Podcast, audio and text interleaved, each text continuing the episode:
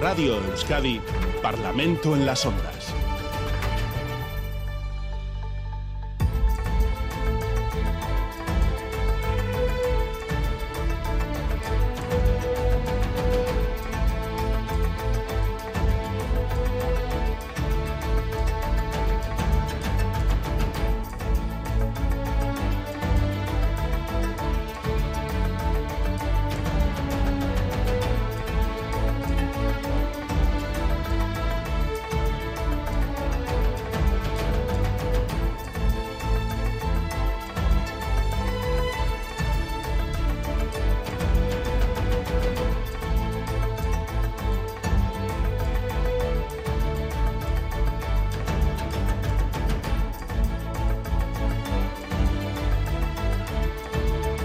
Las 9 y 6 minutos, 7 minutos de la mañana, tiempo para el debate parlamentario de los sábados en Radio Euskadi con la representación parlamentaria hoy algo más dispersa de lo habitual. En los estudios de Bilbao se encuentra conmigo Aitor Urrutia, del Partido Nacionalista Vasco, Eka Enrico, Partido Socialista y Luis Gordillo en representación del Partido Popular. Egunon a los tres. buenos días. Buenos días. En Miramón saludamos a José Manuel Gil. Eh, de Partido Popular. Buenos días. Buenos días, pero soy de Ciudadanos. Perdóneme, de Ciudadanos, lo siento. Partido, eh, señor Gil, de Ciudadanos. Tenemos un poco de lío por una confusión que hemos tenido con las conexiones de los parlamentarios. Perdóneme, Jesús Manuel Gil, de Ciudadanos. Eh, bueno, buenos días. Y en Madrid contamos con Ollana Echevarrieta de Euskal Herria Bildu. Ollana, Egunon. A ver si recuperamos una línea con algo más de calidad que la telefónica. Y en Toledo tenemos a Isa González del Carrequín Podemos. Sí, Isa, buenos días, Egunon. Hola, Egunon. Está usted desplazada a la capital castellano-manchega para participar en la 47 Conferencia Europea de Apoyo y Solidaridad con el Pueblo eh, Palestino, en la que está integrado el Intergrupo Parlamentario Vasco Paz y Libertad por el Pueblo Saharaui. La cita comenzaba ayer. No sé si también estuvo allí o se incorpora hoy. Sí, sí, llegamos ayer, venimos una, hemos llegado a una representación del intergrupo, es la conferencia de apoyo al, al pueblo saharaui pero es verdad, como has dicho al inicio también, que Palestina estuvo ayer muy presente. Estuvimos toda la tarde. Ayer fue la ponencia Marco en la que se habla un poco de pues, la situación de, del Sáhara y lo que ha pasado este año. Y hoy dedicamos todo el día a trabajar en, en talleres un poco pues a, a, a, programar hacia el año que viene, pues desde los partidos políticos, los diferentes parlamentos, diferentes gobiernos y desde luego bueno la representación del Frente Polisario y de, y mm. de y de sus delegaciones pues a, trabajar las iniciativas y las acciones para el año que viene. El pueblo eh, saharaui en este caso. A ver si enderezamos el rumbo de esta tertulia para cuando acabemos las 10 de la mañana. Eh, comenzamos con una valoración rápida, si les parece, a los parlamentarios y parlamentarias eh, de los resultados que conocíamos ayer del sociómetro del Gobierno vasco sobre intención de voto a las elecciones autonómicas que conocíamos ayer. Lo decíamos, un hipotético reparto de escaños en la Cámara donde trabajan ustedes sobre una encuesta ojo, eh, que casi en su totalidad se realizó antes de las últimas noticias en materia preelectoral de estas últimas semanas, que son principalmente el cambio en la plancha del Partido Nacionalista Vasco. En lugar de Urcullu será Imanol Pradales y que tampoco se va a presentar Arnaldo Tegui por Euskal Herria Bildu. Entrevistas hechas entre el 21 y 24 de noviembre con esos datos, 29 escaños para PNV, dos menos que ahora. 25 para Euskal Herria Bildu, 4 más, 11 para el Partido Socialista y 7 para el Partido Popular, un escaño más cada una de las formaciones. El Carrequín Podemos se quedaría con 3, bajaría a la mitad y Vox no tendría representación, ahora tiene una parlamentaria. Por territorios, el PNV ganaría en Araba y Vizcaya, donde Euskal Herria Bildu sería la segunda fuerza. La formación Abertzale se haría en este caso con la victoria en Guipúzcoa, donde el Partido Nacionalista Vasco sería allí la segunda fuerza. Vamos con esa primera ronda rápida de valoración PNV Aitor Urrutia.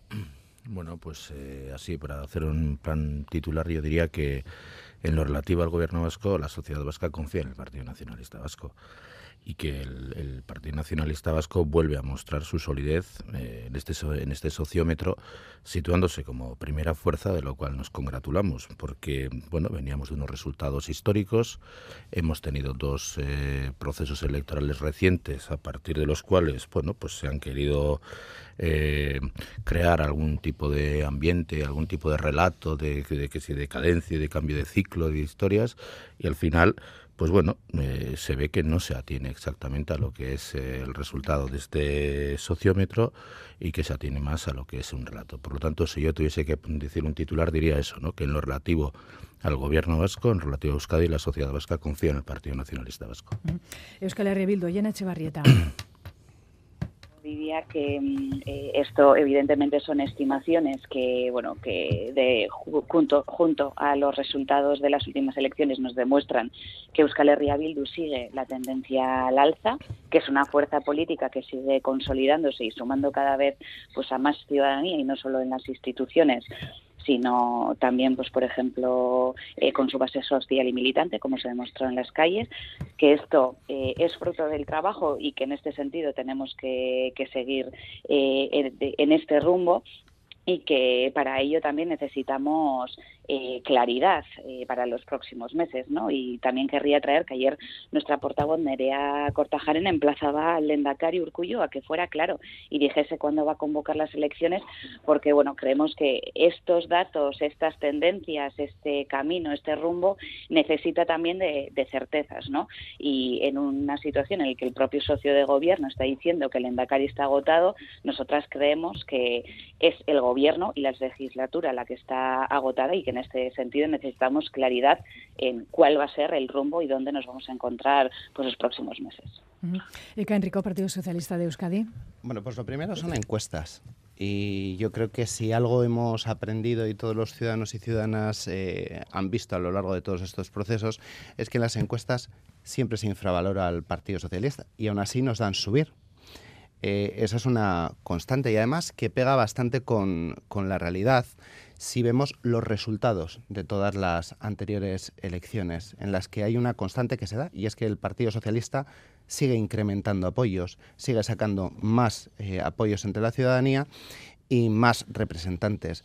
Y esto lo que hace es consolidar efectivamente la apuesta que hemos hecho estratégica de llevar a las instituciones los problemas que de verdad preocupan a la ciudadanía y hacer que las actuaciones de las eh, instituciones se basen en eso, no en obsesiones identitarias o en peleas entre nacionalistas. No, estamos centrados en lo que de verdad preocupa a la gente y eso se ve en cada eh, encuesta real, es decir, en cada elección en la que el Partido Socialista pues incrementa los resultados y los apoyos ciudadanos.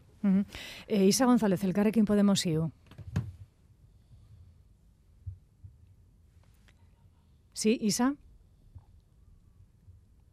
Parece que hemos perdido la comunicación con nuestra parlamentaria desplazada hoy en Toledo. Isa González, el Carequín Podemos. Sí, eh, ¿nos oye Isa? Sí, sí, sí, sí. Adelante, adelante. Su valoración, la valoración de su formación respecto a los resultados de la encuesta del sociómetro. Bueno, eh, pues lo mismo, no deja de ser un sondeo. Eh, nosotras lo que llevamos viendo votación tras votación, elecciones tras elecciones, es que Euskadi es mayoría, mayoritariamente es de izquierdas, pero que lleva muchísimo tiempo atrapada en un modelo caduco y antiguo, una, paradoja que bueno, se produce gracias al apoyo que tiene el Partido Nacionalista Vasco, en este caso del Partido Socialista. Y lo que hay que reconocer es que cada cita electoral, electoral tiene un contexto eh, y que se comprende, bueno, pues que, que, también que las cifras que da este, este sondeo pues provoque muchísimo escepticismo, ¿no? Porque si atendemos eso al voto de la ciudadanía hace unos meses, pues nuestro espacio, por ejemplo, aspira, aspira a ser mucho más relevante que eso. Y lo primero, porque no podemos caer en la dicotomía, ¿no? De Partido Nacionalista Vasco, Euskal Herria Bildu. Yo creo que Euskadi es mucho más diversa y, plural que eso. Yo creo que, que, nuestro espacio tiene mucho que decir y que la mayoría social progresista en Euskadi va a seguir demandando un cambio, un cambio de modelo y yo creo que eso sí que nos da pistas de, lo que realmente va a pasar en las, en las próximas elecciones y, no los sondeos. Eh, me van a permitir hacer un inciso para eh, dar a nuestros oyentes un aviso relativo a las carreteras, eh, del cual nos daban cuenta precisamente desde la audiencia. Un accidente en la 8 en Basauri, en sentido Donostia, una salida de calzada provoca el corte de un carril y se están produciendo bastantes retenciones en la zona. Accidente en la A8 en Basauri, en sentido Donostia. tengan mucha precaución si están circulando porque eh, la lluvia eh, está anunciado va a hacer acto de presencia hoy y seguramente serán también muchas las balsas de agua que se puedan encontrar en la carretera.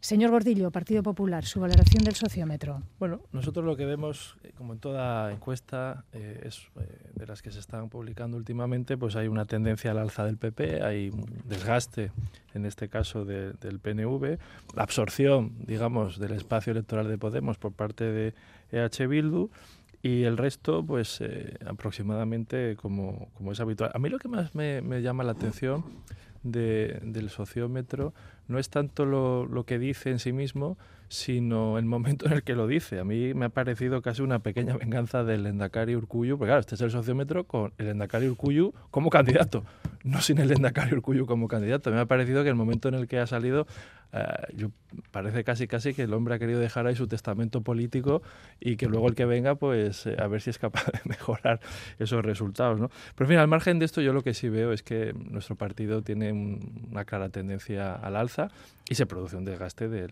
partido que está, que está gobernando. Y a nadie se le escapa que entre los partidos socialista, EH Bildu y Podemos, pues eh, suman también una serie de escaños que en un momento determinado pues eh, yo no sé quién lo propondrá de los tres partidos. Parece que la que más expresamente lo ha hecho ha sido la, portavoz de, Podemos, pero evidentemente hay una mayoría que, dada la relación última que se observa entre el Partido Nacionalista Vasco y el Partido Socialista, pues hombre, yo creo que, es interesante hacer un seguimiento ahí.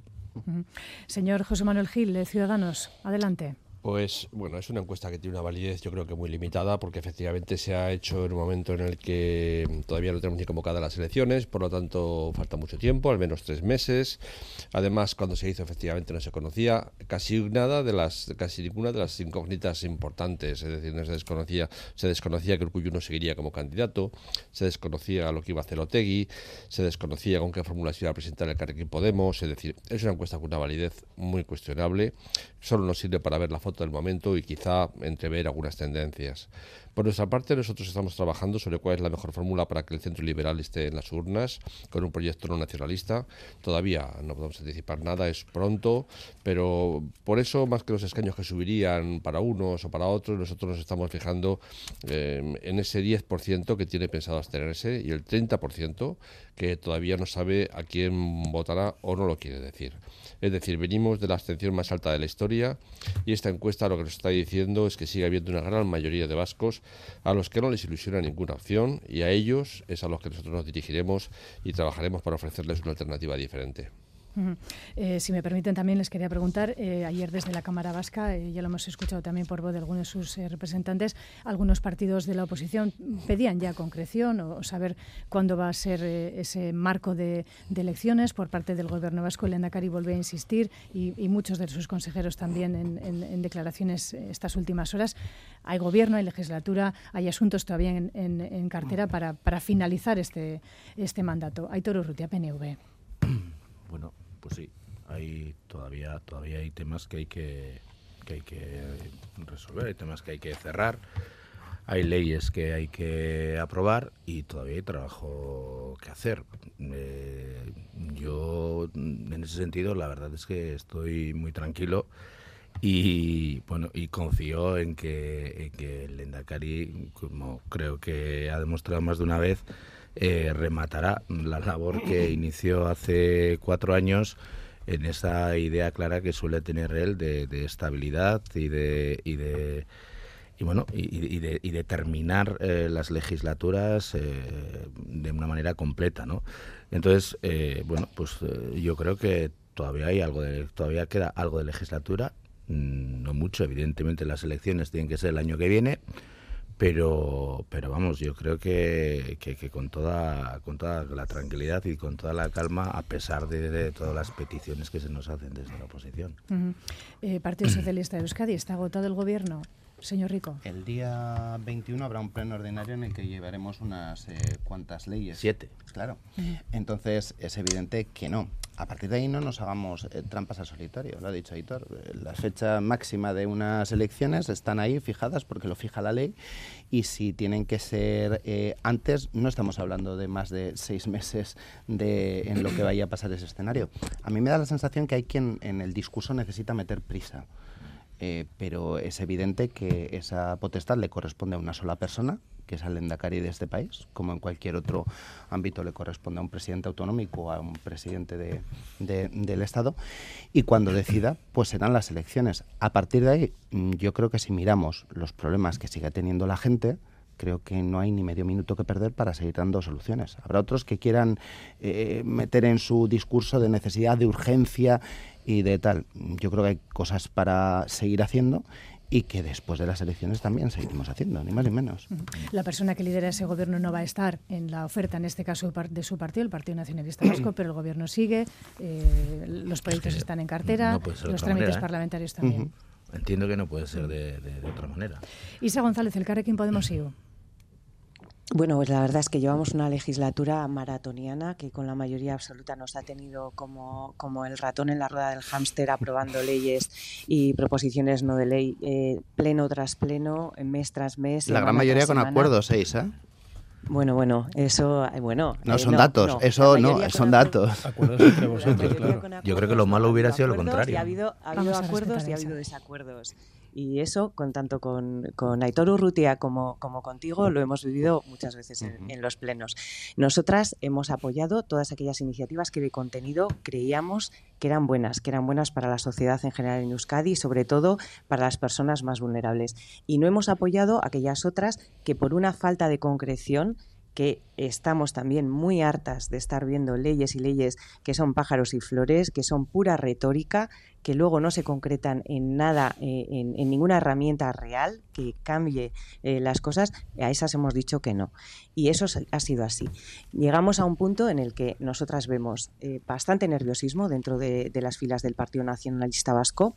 Vemos también una calle que está demandando un cambio ya, un cambio de modelo, que esto tiene que ver con, desde luego, con la huelga feminista que vivimos el otro día, pero con otras muchas cuestiones, que está, es un modelo agotado, que es caduco, y la gente tiene ganas también, tiene ganas ya de poder votar, de poder tener voz y decir, eh, cambiemos este modelo ya. Euskadi es diversa, es plural, es, progresista y yo creo que la gente está demandando también que, bueno, pues que las elecciones se convoquen cuanto antes. Mm.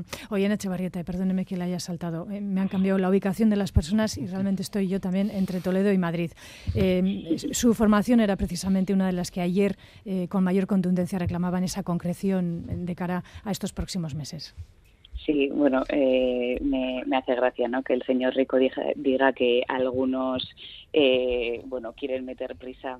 Eh, creo que es eh, su propio candidato, el de su propio partido, al Endacari, quien dijo, por ejemplo, que esta legislatura y este Endacari estaban agotados. Entonces, bueno, creo que también debería de, mirar un poco esa doble visión que pueden tener dentro de su propio partido. Nosotras, y, y, es lo que venía diciendo, compartimos la visión en la que este gobierno eh, pues eh, está está agotado y sobre todo no es que estemos metiendo ningún tipo de prisa que de esto también lo hemos venido hablando eh, desde donde han ido eh, pronunciando propuestas o posibilidades de adelantos electorales ha venido incluso de las propias filas del Partido Nacionalista Vasco nosotras lo único que estamos pidiendo es claridad saber cuándo se van a dar esas elecciones para saber también eh, qué tipo de tiempo tenemos para seguir trabajando las leyes que hay encima de la mesa en este gobierno y en esta legislatura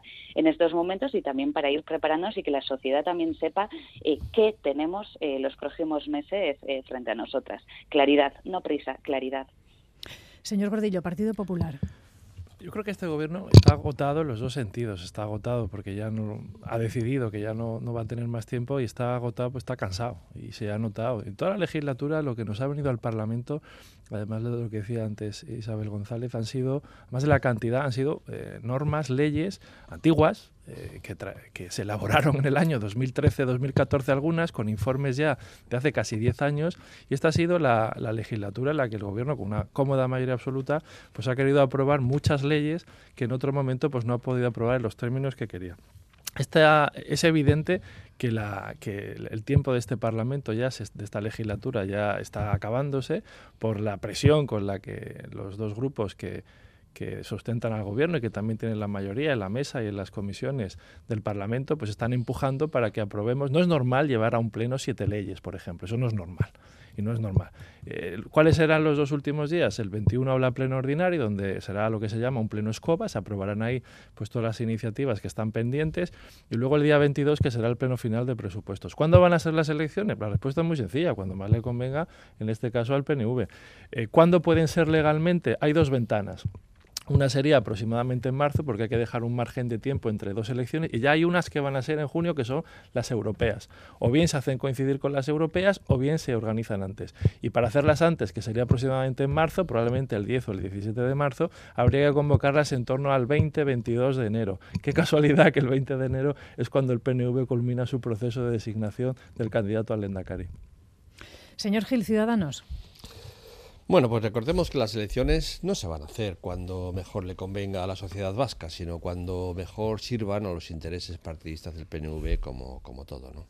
El gobierno efectivamente lleva agotado no una semana, no un mes, el gobierno lleva llega, llega, agotado prácticamente toda la legislatura. ¿no? Se le ha visto eh, cansado, arrastrando los pies con modelos viejos, eh, sin realmente ilusión, sin ambición, y ahora ya pues con un Lendakari eh, rechazado por su partido, pues, pues, pues, pues ni, te cuento, ¿no? Es decir, este, efectivamente es un gobierno prácticamente fantasma. Y sí, sí que vemos prisa, vemos prisa en aprobar leyes, eh, casi diría que de cualquier manera. El ejemplo más claro lo tenemos en la ley de educación, la ley más importante de la legislatura una ley que al final va a salir mm, después de cacarear que iban a ser eh, mm, por el máximo acuerdo posible, va a salir por el mínimo acuerdo posible, una ley mala que nos va a arrastrar a Euskadi durante eh, mucho tiempo y una ley que lo que debería hacer el gobierno en este momento es retirarla y eh, plantear un nuevo proceso en la nueva legislatura. Y, y no lo va a hacer. ¿Por qué? Porque hay prisas en hacer estas cosas. Eh, permítanme que actualice la información eh, del tráfico respecto a ese accidente en la A8, porque está eh, totalmente cortada la A8 a su paso por Basauri, cortada al tráfico, como decíamos, por el vuelco de un vehículo, según informa el Departamento de Seguridad. Se ha registrado ese accidente a las 9 de la mañana en sentido Donostia. Un coche se ha salido de la calzada y la Erchaincha ha interrumpido totalmente el tráfico en este punto, por lo que ya son las 9.25. comenzaban las retenciones seguido del accidente y, según informan ahora, está cortada la autopista, la 8 a su paso por eh, Basauri. El accidente era en sentido Donostia. Seguimos con los temas propuestos para nuestra tertulia parlamentaria. Otra de las eh, citas importantes de esta semana ha sido la huelga feminista, que también tuvo eh, su eco ayer en la jornada, en el pleno de control, en este caso en la Cámara Vasca. El movimiento feminista ha calificado de hito histórico la huelga general de este pasado jueves, como cada en Euskadi también en Navarra, eh, por el seguimiento en algunos sectores alto, como es el caso de la enseñanza, algunos servicios de transporte o la movilización que llevó a muchas mujeres y muchos hombres también eh, a la calle. Segunda huelga feminista eh, que se lleva a cabo. Esta se centró en el sector de los cuidados, un sector precarizado, feminizado. Se exige la publicación del mismo y que las instituciones den pasos hacia un sistema comunitario de los cuidados. Había o hay razones para esta convocatoria eh, así planteada. Se puede hacer más desde las instituciones para asumir estas responsabilidades como de toda la sociedad, como algo eh, público. Eh, señor Urrutia, Partido Nacionalista Vasco. Bueno, yo para mí pues este, este, día de huelga pues fue no sé fue un fracaso fue un fiasco porque yo entiendo que los que la convocan digan que fue un éxito rotundo tal, pero yo creo que los datos demuestran lo contrario, ¿no? Incluso muchas veces donde hacer huelga suele ser lo más eh, sencillo, que es en la administración, pues tampoco tuvo una gran incidencia. Yo pasé el día en Vitoria-Gasteiz todo el día y la empresa privada, el pequeño comercio, la hostelería, pues tuvieron una actividad mm, normal, una actividad, eh, bueno, pues yo diría que a pleno rendimiento en lo que yo pude ver, ¿no? Y, bueno, luego hay una percepción nada favorable de ciertas eh, actuaciones, pero yo creo que al final lo que es una causa justa, que es eh, la vuelta que tenemos que dar en todo el tema de cuidados, pues yo creo que no salió demasiado bien parada. Y en cambio, eh, al día siguiente de la huelga, que, bueno, pues al, al, día siguiente de la huelga tenemos que tenemos que trabajar y tenemos que eh, llevar esto hacia un modelo eh, público y comunitario de cuidados que esté basado en el liderazgo público y en la corresponsabilidad. Hay que cuidar a los, a los y las eh, cuidadores y cuidadoras. Tenemos que responder a una serie de condiciones laborales, las condiciones de, de las mujeres en que en el ámbito familiar pues todavía son las que se encargan de, de todo ello y deberíamos de hacerlo eh, pues como estamos tratando de hacerlo mediante un pacto vasco de cuidados que reconozca el trabajo de los cuidados que reduzca la carga del cuidado familiar eh, que combine el cuidado institucional y familiar adecuado, eh, que redistribuya los cuidados y que, y, que, y que lleve un trabajo compartido entre instituciones, partidos políticos, familias, tercer sector social, que es muy potente en Euskadi. Y, bueno, y esa es la vía en la que nosotros creemos, en la que estamos eh, trabajando y está trabajando el, gobierno. Mm. Oye, en Echevarrieta, creo que ahora con mejor calidad de sonido. Adelante.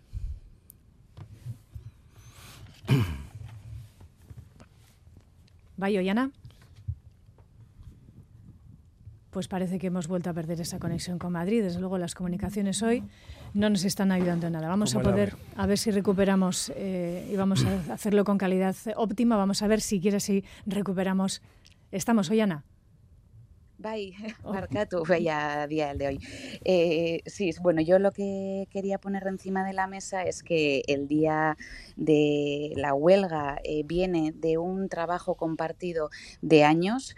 El movimiento feminista junto a organizaciones del tercer sector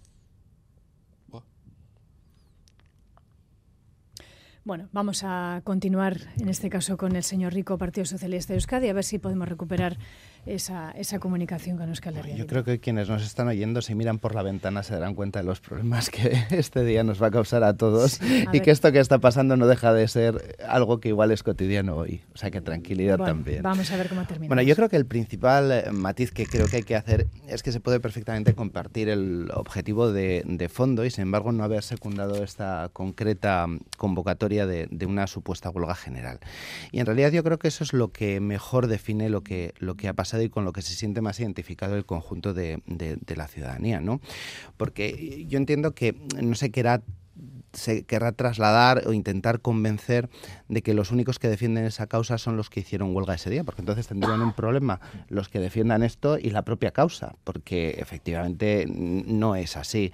Nosotros desde el Partido Socialista no es que solo compartamos plenamente el objetivo de fondo, que es la necesidad de, una política pública de cuidados que garantice que toda persona, con independencia de su bolsillo, pueda acceder a esos cuidados que pueda necesitar, sino que también pensamos y añadimos que esos cuidados pues tienen que ser prestados no ya desde el principio de corresponsabilidad familiar, sino desde la profesionalización y la dignificación de las cuidadoras y cuidadores, aunque hoy son mayoritariamente mujeres. Y de hecho esto es lo que estamos poniendo en, práctica desde el área, por ejemplo, de empleo, con un programa innovador que se llama Sign Lab, ofreciendo esa formación adecuada que no solo permitan un cuidado mejor, sino que quienes cuidan estén reconocidas y protegidas. Y dicho esto, y añadiendo nuestra defensa absoluta del derecho a la huelga, yo no sé si esta convocatoria ha sido bien entendida. Es verdad que es una, una percepción, pero creo que la gente percibía que era más una huelga en el sector de los cuidados que una huelga general, porque todos lo, lo tenemos en la cabeza. Las huelgas generales tienen una pulsión previa en todos los centros de trabajo y en la sociedad que aquí no se ha percibido. Y tampoco en este caso contaba con una unidad sindical. Yo creo que es evidente que el impacto que se persigue en una huelga general, que es paralizar la actividad económica, no se consiguió. Pero eso no, no quita que los motivos los tengamos que tener presentes. Nosotros eh, desde el PSE abogamos por un sistema de cuidados universal, público y corresponsable en términos de igualdad entre mujeres y hombres y esto lo hemos venido trabajando en el seno de la mesa de diálogo social y yo quiero hacer un, apunte. A mí me llama también mucho la atención que precisamente no había unidad sindical y los sindicatos convocantes son precisamente quienes no están sentados en la mesa de diálogo social trabajando este acuerdo de bases de, de cuidados que ya existe para convertirlo en una realidad y que exista ese acuerdo de, cuidados. Nosotros como Partido Socialista llevamos años trabajándolo con los sindicatos y con la patronal. Volvemos a Madrid a ver con los dedos cruzados. Soy Ana Echevarrieta Aurrera. Sí, con los dedos cruzados. A ver si ahora lo conseguimos, ya lo siento. Nada, o sea, yo lo que quería poner encima de la mesa, por una parte, es el camino que ha recorrido tanto el movimiento feminista como la mayoría sindical para llegar hasta donde llegó, pero no olvidar que esto no era una huelga al uso.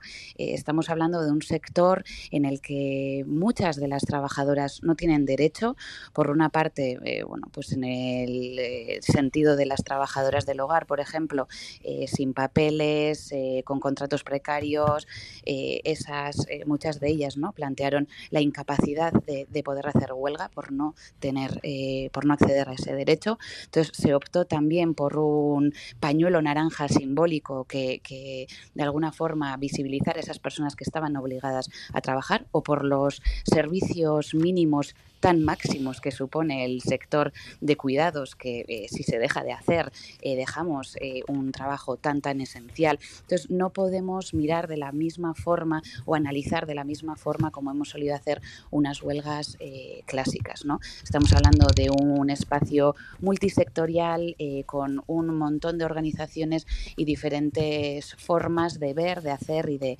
entender el, el tomar esa calle.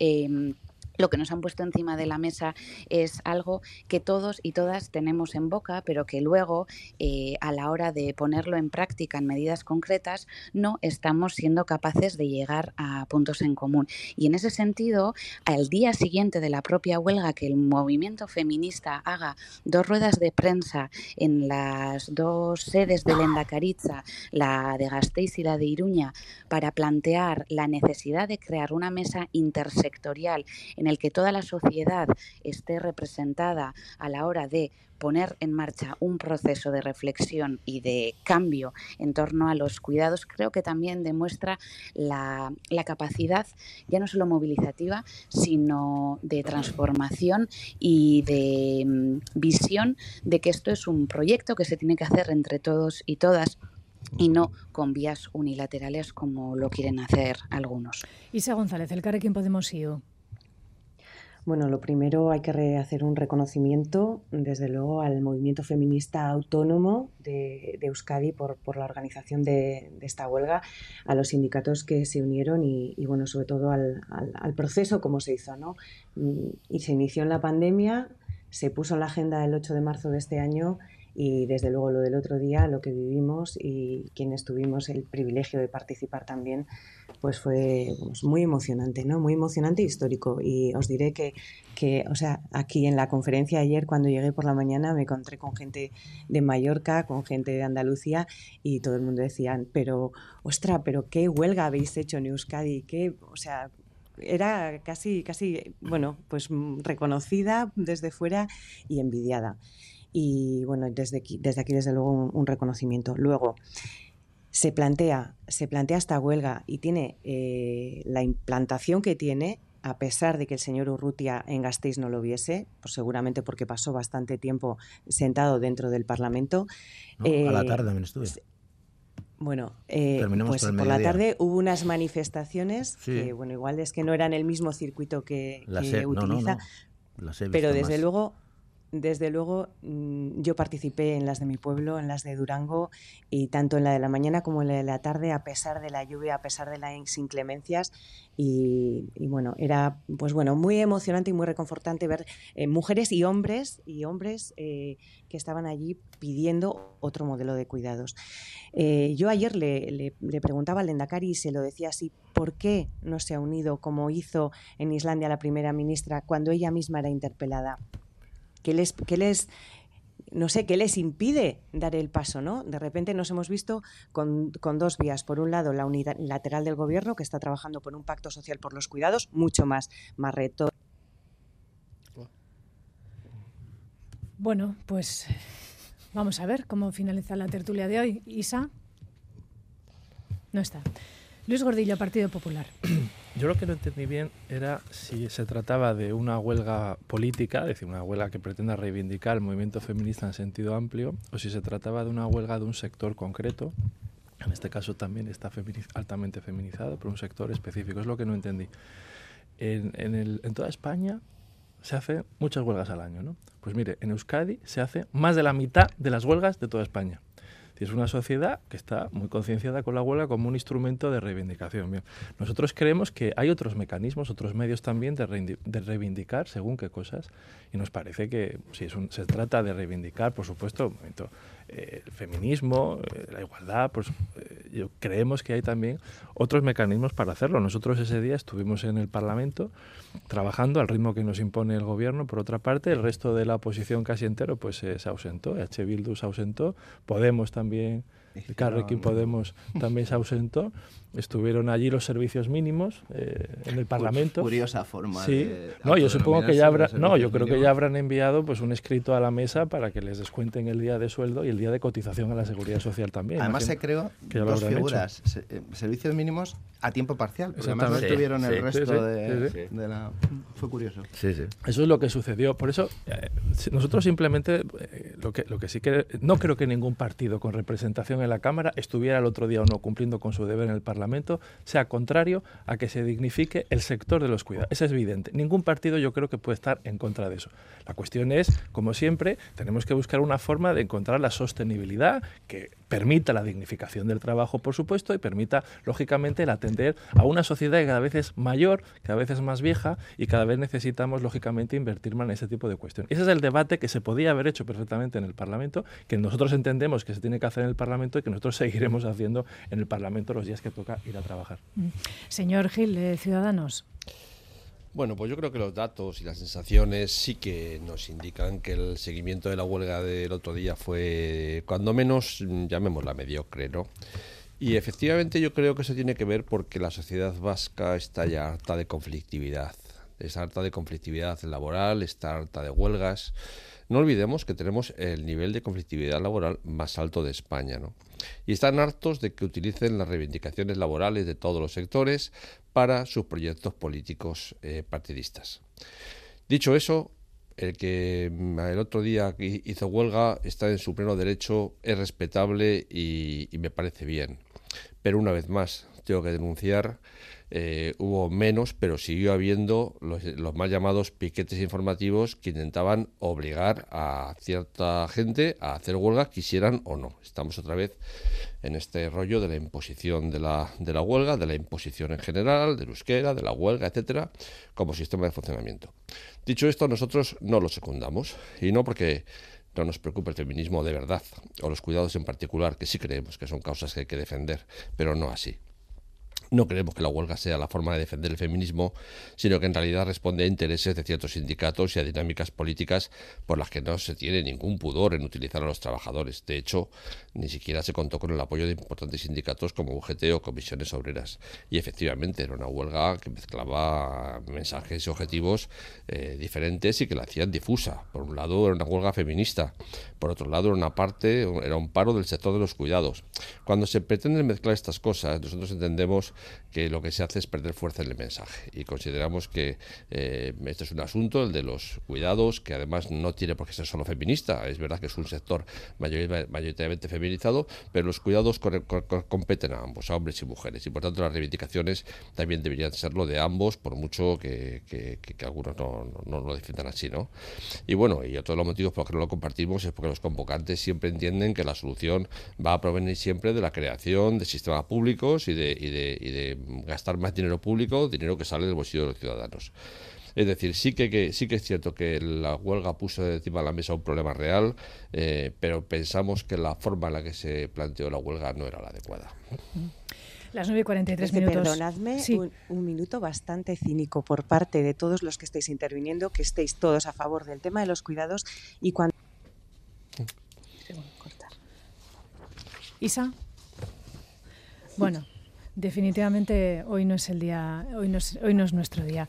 Eh, intentaremos retomar esa, esa, comunicación. Vamos a avanzar en, la, en, las cuestiones previstas hoy para nuestro Parlamento en las ondas con otros asuntos parlamentarios de la actualidad parlamentaria, porque la Cámara Vasca ha aprobado este jueves eh, una nueva ley que ordena y regula todos los ámbitos de la salud pública en Euskadi y que, entre otras cuestiones, va a permitir eh, a Osakidecha contratar médicos y personal sanitario extracomunitario para cubrir plazas en especialidades en las que existe un déficit de profesionales, algo eh, en lo que desde la propia Osakidecha, eh, algo que la propia Osakidecha también admite. Por ahora eh, será quienes tengan ya las titulaciones homologadas. Este trámite ahora recae en el Gobierno español, algo que precisamente PNV y PSOE han acordado transferir a Euskadi la homologación o ese tránsito de la homologación entre las titulaciones. Esta ley se ha ratificado únicamente con el apoyo de los grupos que sustentan el Gobierno, PNV y PSE, tanto Bildu, el Carrequín Podemos IU, Partido Popular y también Vox han votado en contra, Ciudadanos se ha abstenido. Vamos a hacer una ronda para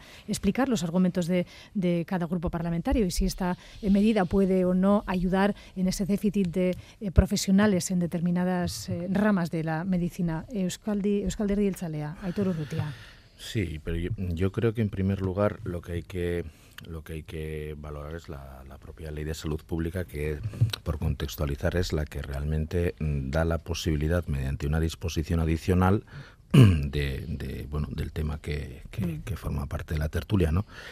Y yo sí un asunto que, que, compete a la ley de empleo eh, sí, sí, claro, es que es que esa es la cuestión. La, cuestión es eh, esto viene de la ley de salud pública, que es una ley importante.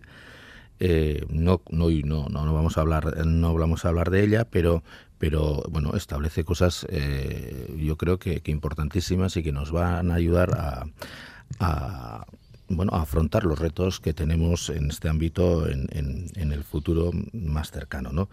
Eh, y viene sobre todo a la mano de la ley de empleo, de la ley de empleo público. Entonces ahí insertamos una disposición adicional, los dos grupos eh, que apoyamos al gobierno, porque en este tema veníamos, veíamos una oportunidad para, para, hacer frente a esa falta de profesionales de la que venimos hablando, de especialistas en determinados eh, servicios y en momentos concretos eh, excepcionales. Entonces, bueno, pues nosotros entendemos que esta disposición va a permitir que, se incorporen especialistas en, las unidades donde tengamos pues eh, dificultades para abrir plazas, además de que luego eh, bueno pues habrá que seguir pidiendo que a nivel estatal eh, se, se, abran las plazas MIR o la posibilidad de, aumentar las tasas de reposición, tal como pues ha sucedido en la última OPE, ¿no? Que bueno pues establece el máximo número de plazas eh, permitido por la ley. Entonces, eh, a mí me parece, me parece importante, me parece eh, bueno que es afrontar un problema del que venimos eh, hablando y sufriendo en los últimos eh, en los últimos tiempos, pero me, mm, yo pondría en valor esa ley de, salud pública y esa ley que de, empleo público también que muchas veces nos dice que sometemos aquí a muchas leyes y que y que traemos muchas leyes, pero que yo creo que están valiendo para para, para afrontar los retos, los problemas y los retos que tenemos cara a futuro. Hoy en. Barrito, Euskal Herria su formación fue una de las que votó en contra. Eh, bueno, nosotras que veíamos también era la importancia de mm, venir atrás, ¿no? Entender que 72 de la ley aprobada por el Vasco y el se abrió eh, a, a, que ciudadanías extracomunitarias entren en la admisión, pero solo en el caso de las técnicas de información de salud, pero solo en el caso de médicos y enfermeras y en policía. Esto era eh, como un criterio general y eh, para que se diera tiene que hacer eh, o también pues lo permitiese no lo que lo que ha hecho ahora y lo que defendimos en aquel momento y lo que defendimos hoy también es por una parte que tenemos que responder al Pacto Social Vasco de Migración y también a la tramitación de la Ley de Empleo Público, donde votamos en contra, entre otras porque creíamos que no se debe discriminar eh, por motivo de nacionalidad en el acceso al empleo público, que debe debatir con el y cumplir con los requisitos que pide cada OPE que bueno nos parecía curioso por no decir otra palabra que permitir en estos sectores y no en cualquier sector del empleo público eh, que, como decimos, y vuelvo a repetir, todas estas personas cumplen o cumplirían los para poder hacer la OPE. ¿Nos leen algunos? No. Esa es la pregunta y por eso en su momento también esta fue otra de las razones por las que votamos en contra de la ley de empleo público y que en este caso también evidentemente nos parece una buena noticia, es importante que esté abierta esta posibilidad, pero debería estar abierta en cualquier otro tipo de sector también. Señor Eco, Partido Socialista de Euskadi. Bueno, por aclarar, esta no es la parte fundamental de la ley de salud pública, que es, lo que Aitor estaba eh, planteando y yo lo quiero reivindicar. Eh, esto es una disposición final que metemos el Grupo Socialista y el Grupo Nacionalistas eh, Vascos que tiene que ver además con lo que comentaba ahora Ollana, que es un debate que hemos tenido a lo largo del, tiempo en proposiciones no de ley, que se abordó también en la Ley de Empleo Público, recogiendo en el artículo 72 el aspecto general y que ahora como una eh, disposición pues se desarrolla aquí. Pero esto es solamente una disposición además eh, que no es eh, consustancial a lo que es el objetivo de la ley de salud pública, mm. que pone esa guinda a este proceso que hemos desarrollado, que yo creo que es interesante y que todos valoraremos positivamente porque nos podrá permitir contar con más profesionales sanitarios en el caso de especialidades con carencias y en momentos de verdadera intensidad en las que, en las que se, se necesiten. Y yo creo que en eso vamos a estar todos de acuerdo y diré más, como lo decía con la huelga feminista, ¿no? que se puede perfectamente apoyar el objetivo sin haber ido a la huelga. En este caso yo creo que este punto en concreto lo defendemos todos con independencia de lo que haya votado cada uno el otro día en el Pleno del Parlamento Vasco con respecto a esta ley. Yo sí quiero aprovechar para decir que esta ley, la ley de salud pública, sí nos parece importante por varias razones a nosotros. Es una ley que fundamentalmente lo que hace es fijar eh, un objetivo de trasladar la salud a todas las políticas públicas, de todas las administraciones públicas y actuar en lo que son los denominados determinantes sociales de la salud. Es decir, esas circunstancias injustas, constatables y que se pueden luchar contra ellas que afectan negativamente a la salud. Hay un ejemplo muy claro, ¿no? Todos lo vemos, por ejemplo, que hay eh, datos que indican que la gente que vive en un portal vive de media 10 años más que la gente que vive en otro código postal de la misma ciudad.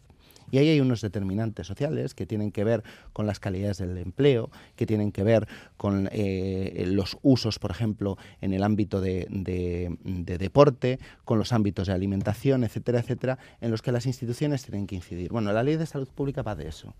Y yo creo que es un paso muy importante que hemos dado y el hecho de que recojamos que se puedan incorporar extracomunitarios a nuestro sistema público, pues también permitirá que en el caso de, esa eh, necesidad, pues podamos contar con más profesionales para desarrollar esa salud en todas las políticas. Isa González, el Carrequín Podemos IU.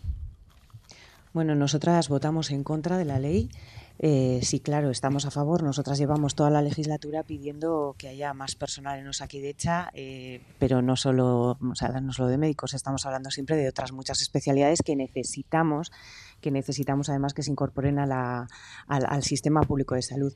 La verdad es que hablamos de la ley de salud pública y la gente puede pensar que estamos hablando de, de Osakidecha y, nada que ver. Y es verdad, eh, Eka Enrico lo decía, estamos hablando de una ley que habla de los determinantes de salud.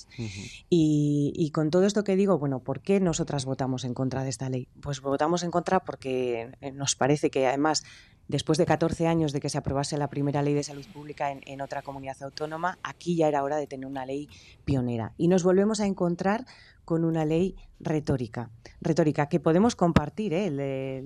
la letra, el cómo, cómo, dice las cosas y demás, pero luego si concretamos, si vamos a qué herramientas, qué, qué, va a poner para mejorar esos eh, determinantes de salud en la población, pues nos, nos encontramos con que es insuficiente, ¿no? Y tenía razón, cuando decimos que la salud entiende de clase y que la salud entiende de género y que, y que es verdad que no es lo mismo la esperanza de vida en un barrio que en otro. Y, bueno, pues por ejemplo, eh, no es casualidad que, que los nacimientos de bebés prematuros son superiores, eh, por ejemplo, en Bilbao la Vieja que, que, en la zona residencial de, de, Begoña, ¿no? Y que también influye, pues eso, el trabajo que ha realizado, remunerado o no remunerado. Bueno, eh, que desde luego desde mi grupo pensamos que es un texto poco eficaz, eh, con retórica, que seguramente la compartimos, pero que sin unas herramientas adecuadas para actuar realmente sobre las desigualdades eh, sociales en salud no, no, no, va, no va a funcionar. Partido Popular, señor Gordillo. El tema de la salud no lo va a solucionar una ley. El tema de la salud primero se soluciona teniendo buenos datos. Ha dicho antes de Caín Rico, No ha terminado la frase, pero eso fue un estudio que hizo en su momento el consejero Bengoa y desde entonces no se ha vuelto a hacer un estudio de esas características que está muy bien para darte una radiografía de cuáles son las necesidades y las carencias que puede tener la sociedad en materia de salud. La cuestión en materia de salud, ¿cómo se soluciona? Se soluciona sobre todo eh, aportando financiación y aportando oportunidades y aportando un atractivo a las carreras también sanitarias, que eso es algo muy importante. No se va a arreglar esta situación eh, con una disposición que viene repetida, porque también ya estaba, como os ha dicho antes, en el artículo 72 de la Ley de Empleo Público, de poder contratar a nacionales de terceros estados en nombre técnico, ¿no? o extracomunitarios, como se suele decir en la prensa, eso no lo va a solucionar. ¿Por qué? Porque no solamente se trata de la homologación de los títulos, que es otra competencia que ahora se está pidiendo por ahí, tampoco va a aportar demasiado eso. ¿Por qué? Porque nunca se va a homologar lo que es la formación especializada. A lo mejor te pueden homologar eventualmente el título de licenciado o, graduado en medicina, pero lo que es el proceso de formación, que es casi lo más importante, son esos cuatro años de MIR, eso no, nunca se, se acaba, digamos, homologando. ¿Cómo se consigue esto? Haciéndolo más atractivo. Analicemos, porque es un problema generalizado. En el caso español, por ejemplo, ejemplo, que pueden faltar médicos especializados. Pero ¿por qué no lo analizamos? Aquí en Euskadi es particularmente grave. Es particularmente grave por una serie de eh, añadidos que tienen también que ver con, la exigencia del euskera para promocionar a según qué puestos y estamos perdiendo buenos profesionales en el ámbito de la sanidad. Esto no se va a arreglar. ¿De qué manera se arregla? Mejorando eh, la capacidad de atraer a los mejores y sobre todo invirtiendo también más en salud, cosa que tampoco a lo que tampoco se dedicaba la ley esta. Nosotros y con esto acabo sí que hemos hecho unas enmiendas en los presupuestos para aumentar el presupuesto también de Osakidecha en esta materia. Mm. Eh, señor Gil, Ciudadanos, adelante. Pues nuestra posición respecto a esta ley es ambivalente y por ello nos hemos abstenido en su votación. Por una parte, sí que es verdad que nos parece una ley necesaria, que hacía falta una actualización de la ley de 1997. Sí que vemos que supone un cierto avance, una cierta actualización a la situación actual. Tiene una parte conceptual que nos parece correcta. Eh, es verdad que el modelo de salud ha cambiado desde entonces, que es necesario eh, actualizar todo esto, que permita mayor desarrollo, pero nos parece una ley insuficiente poco concreta en muchos aspectos, con falta de herramientas, nos parece una pena haber perdido la oportunidad para hacer algo más ambicioso y de más calidad. Vemos por una parte en esa ley un enfoque endogámico que nos parece cuando menos anticuado. Falta colaboración con otras entidades autónomas, con el Estado, en un tema como la salud, donde la pandemia ya nos ha dejado bien claro que no hay barreras y que no hay fronteras. Nos preocupa mucho que esta ley, eh, que esta ley faculte al Gobierno para suspender derechos fundamentales que para nosotros son sagrados. Ya pasó en la pandemia, donde se tomaron medidas que ahora se han declarado completamente ilegales. Y ahora esta ley les da cobertura. Y cuidado con esto, porque aunque en principio tenga buena intención, eh, no sabemos en el futuro por quién puede ser utilizado y para qué fines. Y por supuesto también echamos de menos en la ley medidas para solucionar la situación actual de Osakidecha. Parece absurdo que se haya perdido la oportunidad para avanzar en lo que más incide en los ciudadanos. Llevamos mucho tiempo diciendo que Osakidecha está muy mal gestionada y ahora había una buena oportunidad para resolver algunas de las cuestiones estructurales que no se ha hecho. Una pena, una ocasión perdida. Eh, yo no sé si alguien quiere hacer un pequeñísimo apunte, nos quedan dos minutos y vamos a finalizar con la, con la tertulia. Eh, señor Rico, ¿me pedía usted eh, paso? Sí, yo sí quiero hacer un matiz en algo que decía Ollana, que a mí me preocupó mucho cuando se planteó la proposición no de ley que por primera vez debatimos de H. Bildu de esto, que evidentemente en este proyecto de ley no se recoge así.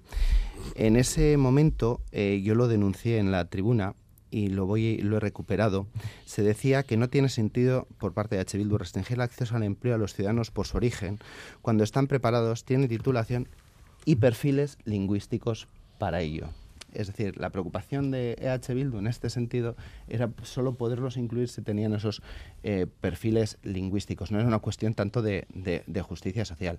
Cuando estamos hablando, por ejemplo, de que en atención comunitaria vamos a contar este año con 200 perfiles extracomunitarios porque no ha sido posible llenarlos con personas comunitarias, ¿de verdad vamos a intentar no poder contar en Euskadi con esos profesionales de la atención primaria?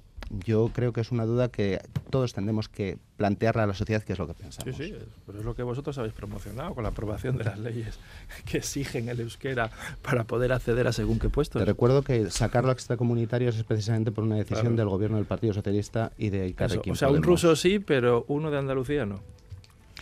Bueno, pues eh, vamos a dejarlo así. También teníamos en cartera el tema del Día del Euskera. Mañana precisamente es el Día Internacional del Euskera. Les íbamos a preguntar si se podía abstraer nuestro idioma del debate político, pero vemos eh, que sigue, sigue estando, que no. sigue estando en el centro, en el centro de, de, todos nuestros debates. Finalicemos la tertulia no sin antes eh, pedir disculpas realmente a nuestros parlamentarios y parlamentarias y también, lógicamente, a todos nuestros oyentes por los problemas que hemos tenido hoy en la conexión de este Parlamento en las ondas y a poder ser el próximo sábado todos juntos y cada uno en su sitio como habitualmente hacemos. Gracias a todos, buenas semanas. Gracias a ti, a vos.